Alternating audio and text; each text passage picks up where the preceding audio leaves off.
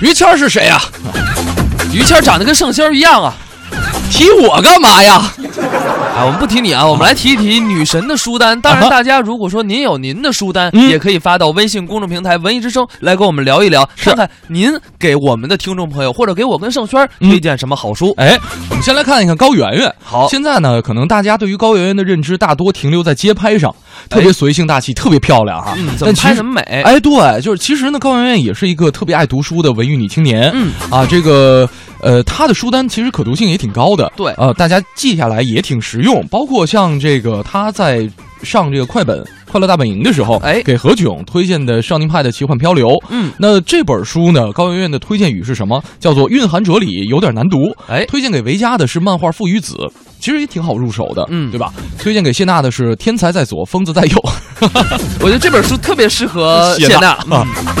那这本高圆圆就是就是这本书哈、高圆圆是有仔细读完的，而且呢还给大家介绍了一些内容，说疯子跟天才有的时候就是一步之遥啊。然后嗯，像给吴昕推荐的是《纽约客》，嗯而且呢他本人是读过两遍。给海涛推荐的是《追风筝的人》，哎，其实他这个书单，呃，大家觉得可能并不陌生，嗯。包括我，可能大概我读了得有，一共推荐了一二三四五五本嘛，嗯。我大概读了三本吧。差不多，我我差不多差不多啊，嗯。呃，追风筝的人确实是我这里可能最喜欢的一本，哎。呃，推荐大家来读一读，也不嗯贵啊，大概二十多块钱就有卖的。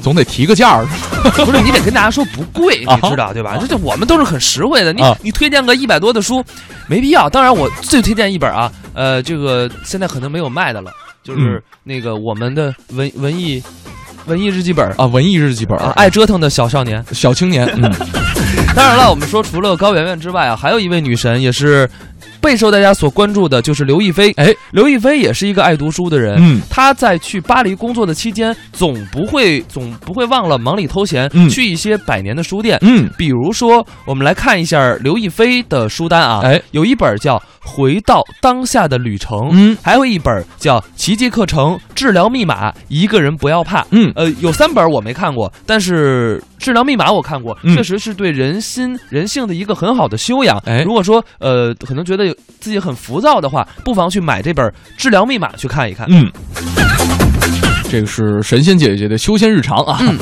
我们再来看一看这个，呃，我们特别喜欢用“人生赢家”来形容的一位女神赵薇。哎，啊，她可能给我们的印象就是事业有成，家庭非常幸福，又是酒庄老板，又是这个阿里大股东，是吧？嗯。但其实呢，这个赵薇也是一个特别爱读书的人。呃，当时。这就很早之前，在零六年的时候，就有粉丝问他说：“为什么那么有钱，你还爱读书？”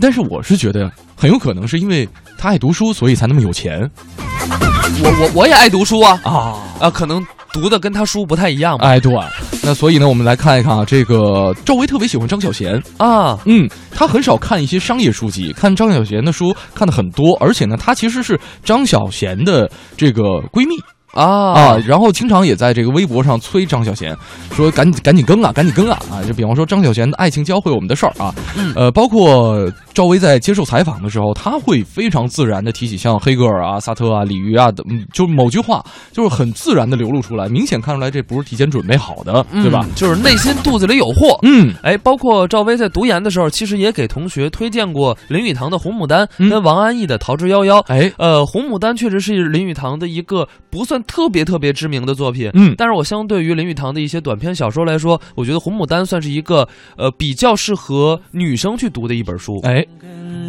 包括像这个女神林青霞，她的书单有什么呢？像人生中不可不想的事、嗯孤独六讲、大江大海一九四九。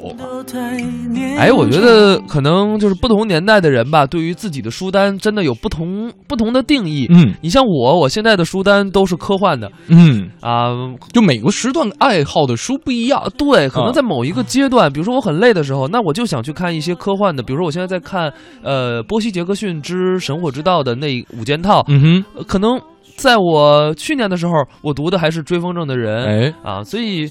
摆渡人这种书，所以就是不同的时段，可能每个人读书的心境也是不一样的。但是，同样的是，我们都应该去静静心心去读一本好书，嗯这样也能让自己内心变得更加的充实。